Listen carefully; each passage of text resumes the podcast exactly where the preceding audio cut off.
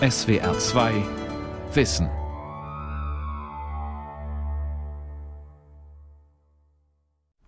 Ja? Gut. Ja, dann alles klar. Können Sie mal gerade schauen? Ich PC glaube, College in Berlin-Kreuzberg. Zugriff, aber er startet jetzt die Routine nicht. Ah, da müssen Sie. In diesem Schulungszentrum, wo es eigentlich gilt, Java, Webprogrammierung oder SAP zu erlernen, kann man jetzt lernen zu denken wie ein Hacker, der in fremde Computer, iPhones oder Bordsysteme eindringen möchte, mit dem Ziel, diese dann zu übernehmen. ganz explizit eine Sache uns vornehmen und das ist das Thema Exploits. Deshalb müssen die Teilnehmer lernen, Sicherheitslücken zunächst zu erkennen und dann Exploits zu programmieren. Exploits sind Programme, die durch Programmierfehler entstandene Schwachstellen in Software und IT-Systemen ausnutzen, um einen Angriff auf das System zu ermöglichen, beispielsweise durch das Einschleusen eines Virus. Der Begriff Exploit kommt von to exploit, englisch für ausbeuten. Das heißt, ein Exploit beutet eine Schwachstelle aus. Ah, ja. Alles klar, na dann. Wunderbar, jetzt macht das auch. Alain Bartel ist der Leiter des Kurses. Sie müssen sich das vorstellen, dass Sie wie ein Einbrecher arbeiten. Sie wollen in ein Haus einbrechen und dann gucken Sie, welche Tür hat welche Schwachstellen, welche Fenster sind geöffnet, wie komme ich am leichtesten, ohne groß Aufmerksamkeit zu erregen, in dieses Haus und das übertragen mit einer Software. Wo ist sozusagen der Fehler im System? Und wenn ich den finde, dann bin ich relativ schnell und einfach drin, ohne dass es die anderen großartig merken. Digitale Verwundbarkeit. Das Geschäft mit Exploits. Eine Sendung von Gabi Schlag und Benno Wenz. Die gefährlichsten Exploits, darüber sind sich alle Experten einig, sind die Zero-Day-Exploits, auch O-Days genannt. Informatikexperte Jürgen Schmidt vom Heise Verlag Hannover. Ein Zero-Day-Exploit ist jetzt eine ganz besondere Form von Exploit, nämlich einer für eine Sicherheitslücke, die noch nicht öffentlich bekannt ist, für die der Hersteller noch keine Updates bereitstellt, die die Sicherheitslücke schließt, wo man also letztlich keine Möglichkeit hat, sich dagegen zu schützen, gegen diesen Angriff. Ein Zero-Day-Exploit trifft sie sozusagen in den Rücken, ohne dass sie eine Chance haben, überhaupt auszuweichen. Mit solchen Exploits können ganz normale PCs oder Smartphones angegriffen werden, aber auch Teile der kritischen Infrastruktur wie Wasser- oder Elektrizitätswerke oder gar Atomkraftwerke können zum Ziel werden. Neuerdings werden sogar Fernseher oder Autos in Geiselhaft genommen. Das Gerät verweigert den Dienst und auf dem Bildschirm erscheint ein Text mit einer Lösegeldforderung.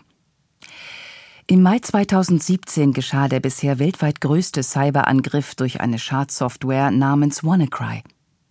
Betroffen waren über 230.000 Computer in 150 Ländern der Erde. Das Programm verschlüsselte wichtige Nutzerdaten und forderte zur Entschlüsselung ein Lösegeld, zahlbar in der Internetwährung Bitcoin. Doch wer nun denkt, es gäbe ein allgemeines Interesse, diese Sicherheitslücken sofort und vollständig zu verschließen, der irrt. Denn mit diesen Exploits wird ein reger Handel getrieben und sehr viel Geld verdient.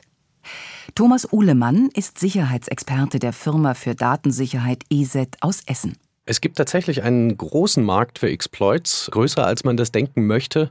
Und der wird auch rege genutzt, ja. Also bei einer Aufteilung des Exploit-Handels in Weiß, Grau, Schwarz generell kann man alle Aktivitäten der Cyberkriminellen so ungefähr grob einteilen. Weiß also die guten Hacker, die im Auftrag von Firmen zum Beispiel versuchen, Software zu knacken oder eben auch die Unternehmen selbst. Das sind die sogenannten Bug-Bounty-Programme, eine Art Kopfgeld für das Auffinden von Bugs, also Programmfehlern. Der Hersteller einer Software lobt eine Prämie aus, die jeder erhält, dem es gelingt, eine Sicherheitslücke in der Software zu entdecken und der diese dem Unternehmen meldet. Und dann gibt es die schwarzen Hacker, die Black Hats, die also dann wirklich bösartig unterwegs sind und versuchen zum eigenen Vorteil Schwachstellen zu finden, die sich ausnutzen lassen. Die schwarzen Hacker verkaufen ihre Schwachstellen größtenteils im Darknet, dem schwer zugänglichen und anonymen Teil des Internets. Und dann gibt es noch den grauen Markt mit Akteuren der Nachrichtendienste und Strafverfolgungsbehörden, die zwar selbst nicht kriminell sind, aber die sich bei der Nutzung von Exploits nicht in die Karten gucken lassen wollen. Die sind zum Beispiel im Auftrag von Staaten unterwegs und sind eigentlich im Auftrag des Guten unterwegs, aber haben auch ein Interesse daran, dass die Lücken, die sie gefunden haben, eben ja eine ganze Weile ungeschlossen bleiben. Die Idee der Nachrichtendienste und Strafverfolgungsbehörden? Sicherheitslücken kaufen, geheim halten und sie dafür nutzen, unbemerkt in kriminelle Computer von Terrororganisationen oder Kinderpornoringen eindringen zu können. Denn nur solange eine Sicherheitslücke ungeschlossen bleibt, kann derjenige, der das Wissen darüber hat und den passenden Exploit besitzt, in fremde Netze eindringen, um zum Beispiel den E-Mail-Verkehr unverschlüsselt mitzulesen und den Rechner nach belastendem Material zu durchsuchen, ohne dass der Betreffende es merkt. Der Exploit ist der geheime Schlüssel, mit dem die Telekommunikationsüberwachung TKÜ von verdächtigen Personen möglich wird. Deshalb treten Geheimdienste und Polizeibehörden als Käufer von Exploits auf den grauen Märkten auf. Allerdings hat das Horten von Exploits auch eine Kehrseite. Solange wie die Sicherheitslücke ungeschlossen bleibt, kann sie auch von jedem, also zum Beispiel von Kriminellen, genutzt werden. WannaCry zum Beispiel basierte auf dem Exploit Eternal Blue, der zuvor bereits fünf Jahre lang von der NSA verwendet worden war, um insgeheim auf Windows-Rechner zugreifen zu können ohne Microsoft von dieser Sicherheitslücke zu informieren. Erst nachdem die NSA feststellen musste, dass dieser Exploit gestohlen worden war, setzte sie Microsoft in Kenntnis, woraufhin ein Windows-Update entwickelt wurde, mit dem WannaCry gestoppt werden konnte. Aber erst, nachdem bereits immenser Schaden angerichtet worden war. Da hat es auch Krankenhäuser getroffen, da hat es Produktionsanlagen von Renault und anderen großen Herstellern getroffen, die dann also die Systeme verschlüsselt hatten und dementsprechend nicht mehr für die Arbeit nutzen konnten. In Deutschland war zum Beispiel die Deutsche Bahn betroffen mit ihren Anzeigensystemen, die dann anstelle des nächsten Zuges dann doch eben die Erpressermeldung eingeblendet haben mit der Lösegeldforderung in Bitcoin. Viele der auf diese Weise erpressten Privatleute, Firmen oder auch Institutionen wussten sich nicht anders zu helfen, als das Lösegeld zu zahlen, weil sie auf den Zugang zu ihren Daten so dringend angewiesen waren. Exploits sind also sehr mächtige Werkzeuge, mit denen viel Unheil angerichtet werden kann, wenn sie in die falschen Hände geraten. Doch diese Gefahr hat die Behörden bisher noch nicht davon abgehalten, sich an dem Exploit-Handel zu beteiligen. Im Gegenteil. Die Preise, die die staatlichen Stellen für Exploits zu zahlen bereit sind, sind horrend. Tatsächlich ist es heute so, dass man für solche Lücken, die es exklusiv für iOS gibt, die also kein anderer hat, bis zu zwei Millionen Dollar aufruft. Und das zeigt auch, wie groß das Interesse natürlich daran ist, sich an dieser Industrie zu beteiligen, zumindest auf dem Schwarzmarkt. PC College Berlin. Im Hackerkurs, wie das Seminar scherzhaft genannt wird, versuchen die Teilnehmer nun, da sie eine Schwachstelle erkannt haben, diese auszunutzen, indem sie ihre eigenen Exploits bauen. Dabei hilft ihnen eine Software namens Metasploit, eine Art digitaler Baukasten, mit dem man Exploits konstruieren kann, je nachdem, ob man eine Datenbank, ein Betriebssystem oder ein Textverarbeitungsprogramm angreifen möchte. Der Besitz von Metasploit ist legal. Man darf nur keine illegalen Handlungen damit vollziehen. In unserem Hackerkurs darf man das natürlich schon. Alain Bartel. Man muss sich natürlich überlegen, in welcher Art ich das System angreifen will. Es gibt einfach verschiedene Methoden, ähnlich wie bei dem Haus. Das ist entweder Fenster oder Tür. Gibt es auch entsprechende unterschiedliche Szenarien, Exploits für den Angriff auf Programme, Daten, auf die Software. Technisch gesehen sind Exploits gewissermaßen die Transportmittel, die eine Schwachstelle im Rechner oder System ausnutzen um die Viren, Würmer oder was auch immer der Hacker an Schadcode in den fremden Rechner einführen möchte, an Ort und Stelle zu transportieren. Eine der häufigsten Schwachstellen in Software sind die sogenannten Pufferüberläufe. Meistens sind die Programmierer nicht in der Lage, alles abzudichten. Das ist eine Nachlässigkeit.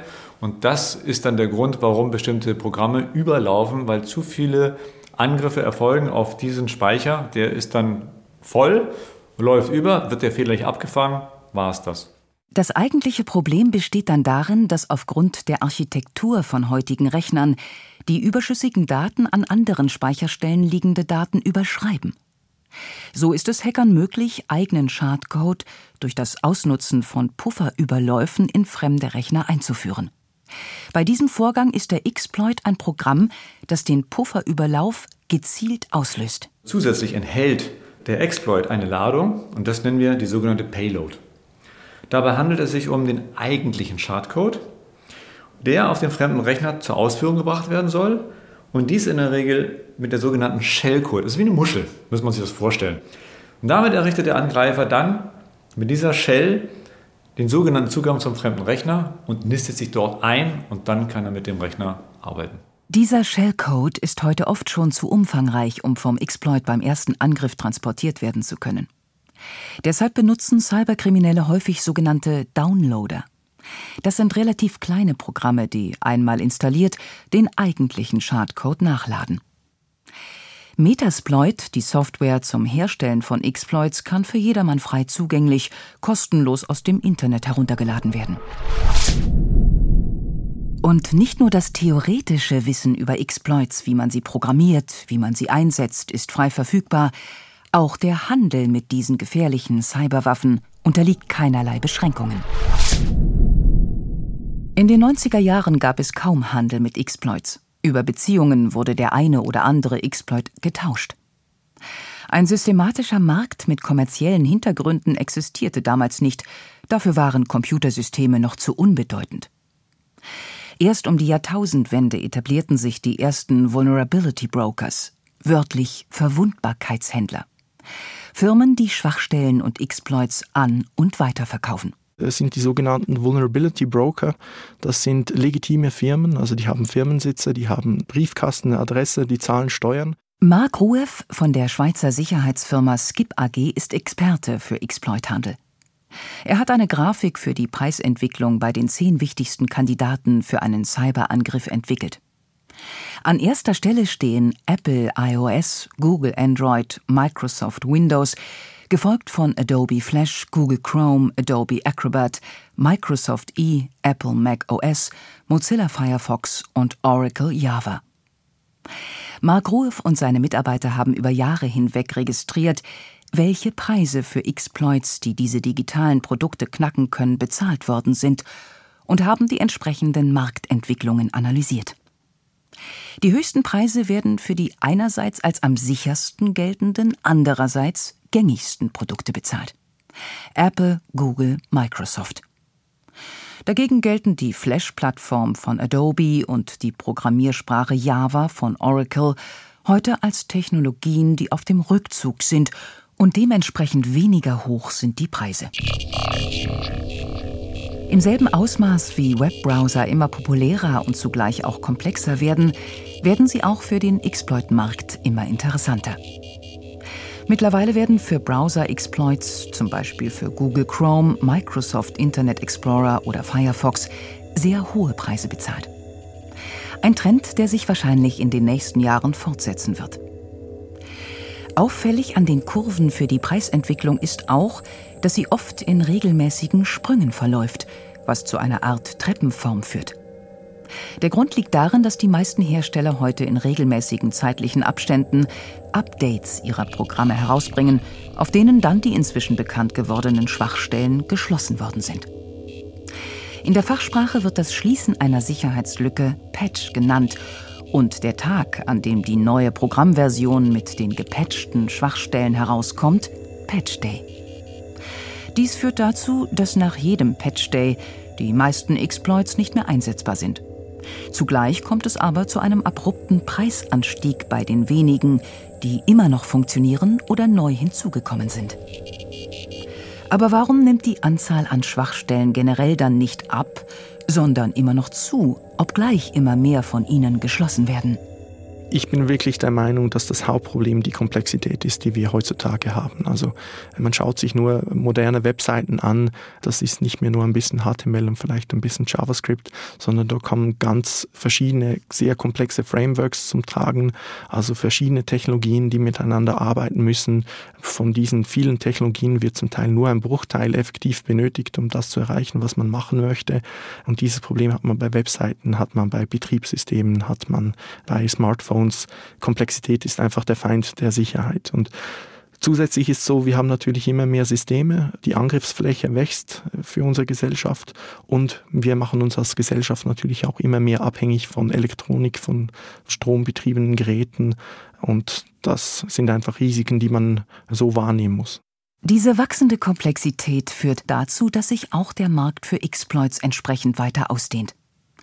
Gleichzeitig geht der Trend dahin, dass gerade bei den Spitzenreitern ein immenser Preisanstieg zu beobachten ist. Wo liegt die Ursache für diese extrem hohen Preise? die Nachrichtendienste, die sind schlussendlich zuständig für die hohen Preise, die für gewisse Schwachstellen bezahlt werden, weil die haben mittlerweile Budget, wo sie da effektiv in Exploit, Entwicklung und Kauf investieren können.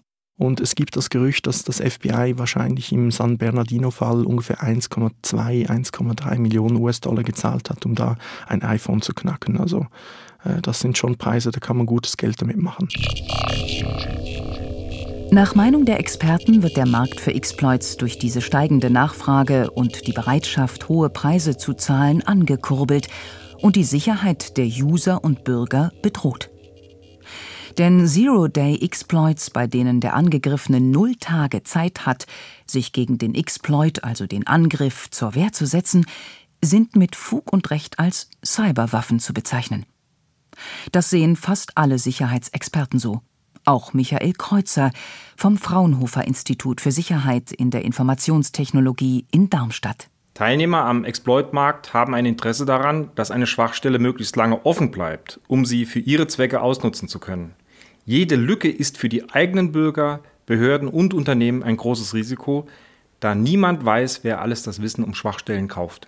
Geht es einem Akteur darum, jemanden zu schaden oder gar einen Staat zu destabilisieren und der Exploit nutzt eine kritische Lücke, dann ist der Begriff Cyberwaffe durchaus angebracht. Fast alle, die sich um die Sicherheit in der Informationstechnik bemühen, fordern, den Handel mit Exploits sofort zu stoppen und sämtliche Exploits sofort zu veröffentlichen und zu schließen. Professor Hartmut Pohl, Geschäftsführer des IT-Sicherheitsunternehmens Softcheck Köln. Sicherheitslücken, die die Behörden kennen, müssen veröffentlicht werden. Und zwar deswegen, damit sich Unternehmen und Private schützen können gegen Angriffe, die diese Sicherheitslücken ausnutzen. Behörden und Geheimdienste aber wollen sich diese Waffen für ihren Kampf gegen die organisierte Kriminalität oder den Terrorismus nicht nehmen lassen. Aber warum wird der Markt für die gefährliche Cyberwaffe nicht wenigstens reguliert, so wie das zum Beispiel beim Waffenhandel der Fall ist?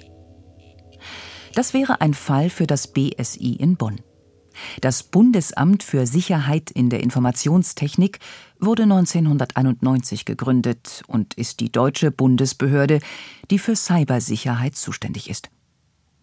Doch hier erfahren wir, dass nicht einmal die juristischen Voraussetzungen für eine Regulierung gegeben sind, die müssten zunächst geschaffen werden, so Dr. Gerhard Scharphüser vom Bundesamt für Sicherheit in der Informationstechnik. Also ich sehe da ein großes Paket an Rechtsetzung, was notwendig ist, was teilweise national gemacht werden muss, fast immer mindestens europäisch und viele Dinge weltweit zu regeln sind. Also ein langer Weg, an dem wir uns aber gerne aktiv beteiligen. Der Staat scheint sich in Bezug auf die Cyberwaffe Exploit in einem echten Interessenkonflikt zu befinden. Auf der einen Seite die Sicherheitslücken offen halten, um selbst in kriminelle Computer einzudringen, auf der anderen Seite schließen, um die Bürger und Unternehmen zu schützen. Dieses Dilemma wird auch an den beiden Behörden ablesbar, die für das Thema Exploits von der Bundesregierung eingesetzt sind. Das Bundesamt für Sicherheit in der Informationstechnik BSI in Bonn und die Zentrale Stelle für Informationstechnik im Sicherheitsbereich CITES in München.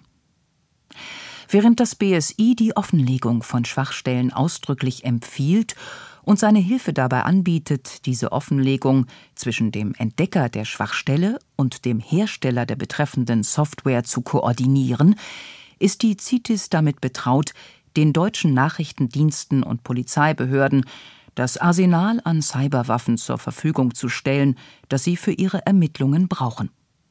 Notfalls auch durch den Ankauf von Exploits und das Offenhalten von Schwachstellen. Die Öffentlichkeit erfährt in den meisten Fällen von diesem Einsatz der Cyberwaffen nichts. In den USA liegen beide Aufgaben in der Hand der NSA.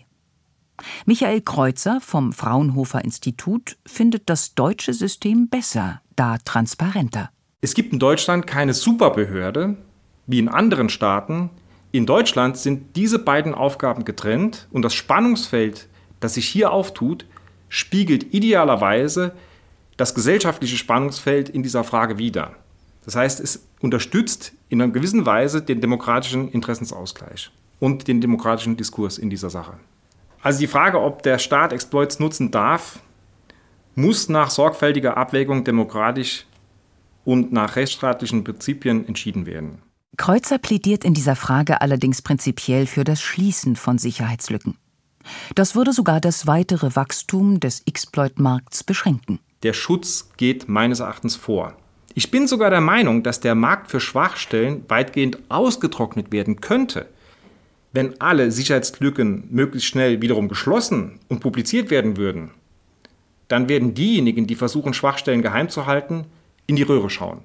Und das wäre gut, denn jetzt wird es ernst. Die Experten der Bundesregierung haben in einem internen Lagebericht zur Cybersicherheit, der unlängst im Spiegel veröffentlicht worden ist, eine ganz konkrete Warnung ausgesprochen.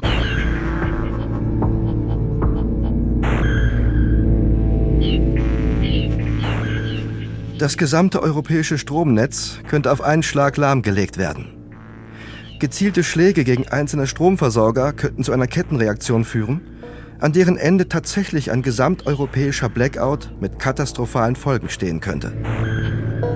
Dass Hackergruppen zu solchen Angriffen in der Lage sind, haben sie bereits mehrfach in der Ukraine demonstriert, wo sie durch gezielte Cyberattacken jeweils mehrstündige, landesweite Stromausfälle verursacht haben.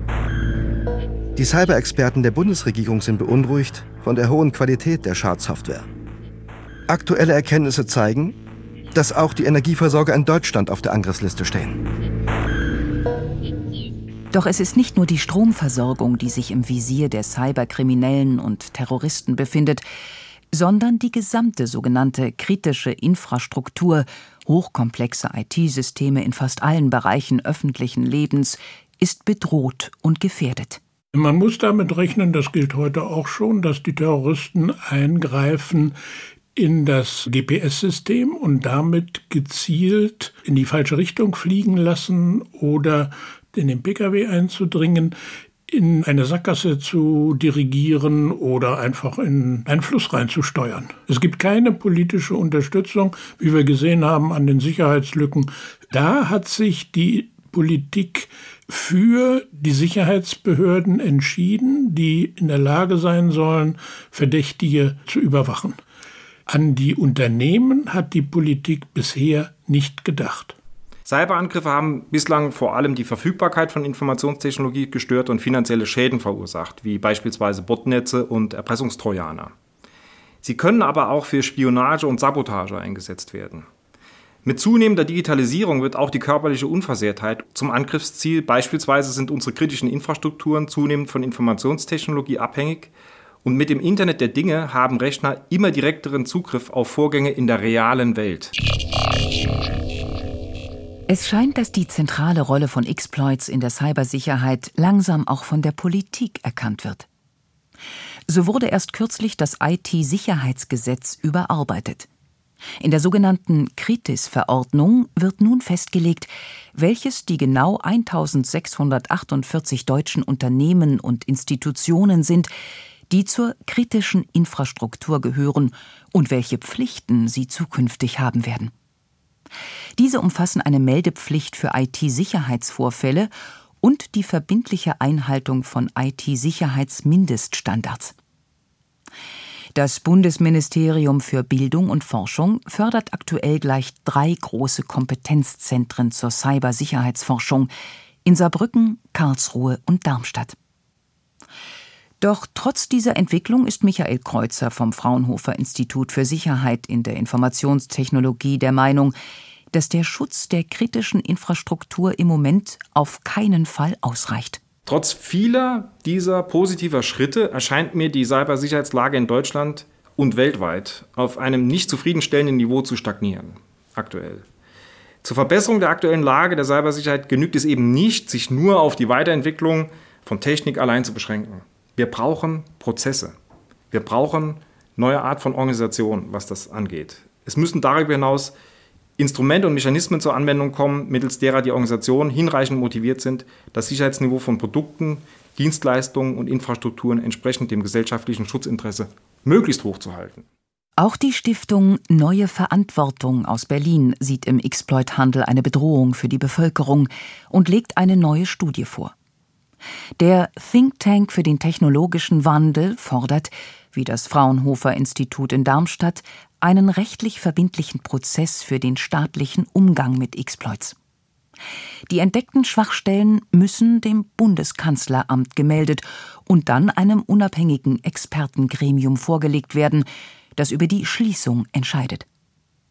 Dieses Verfahren müsste selbstverständlich einer strengen parlamentarischen Kontrolle unterliegen und von jährlichen Transparenzberichten begleitet werden. Das Bundesinnenministerium will noch in diesem Jahr ein eigenes Papier vorlegen. Wie bereits verlautet, soll das Fachgremium dem Bundesinnenministerium zugeordnet sein und nicht dem Bundeskanzleramt. Konstantin von Nutz ist der Beauftragte der Grünen für die Cybersicherheit. Wir brauchen ganz klare Standards und dann brauchen wir im Hinblick auf die Sicherheitslücken, die so im Umlauf sind, ein klares Verständnis, dass der Staat sie nicht mit Steuergeld ankaufen darf, um sie offen zu halten, sondern dass sie mit bekannt werden, geschlossen werden müssen. Und das müssen wir ändern und man muss bestimmte Standards setzen. Das gilt auch für die IT und ich hoffe wirklich, dass wir bald damit anfangen. Was hat Ihnen das Seminar denn gebracht? Ähm, es war unglaublich spannend, die andere Seite hinter der Firewall kennenzulernen. Im PC College Berlin wissen die Teilnehmer jetzt, wie man einen Exploit baut. Wie schnell die auf ihre Sicherheitslücken reagieren. In der Theorie zumindest. Und was er bewirken kann, haben sie auch gehört. So können sie nachvollziehen, wie die Angreifer im November 2015 den Ausfall der gesamten Stromversorgung in der Ukraine bewirkt haben.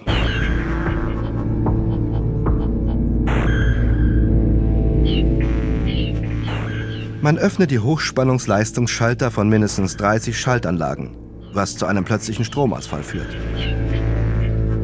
Zugleich friere man die Überwachungssysteme der Netzleitstellen ein, sodass keiner die Störung erkennen kann. Weiterhin flute man die Callcenter des Stromanbieters mit computergenerierten Anrufen, bis die Leitungen zusammenbrechen und kein Kunde mehr mit der Anzeige des Ausfalls durchkommt. Die Geschwindigkeit der Digitalisierung ist hoch. Die Gefährdung der kritischen Infrastrukturen auch. Die Politik muss nun endlich tätig werden. Nur bewegt sie sich mit der gleichen Geschwindigkeit?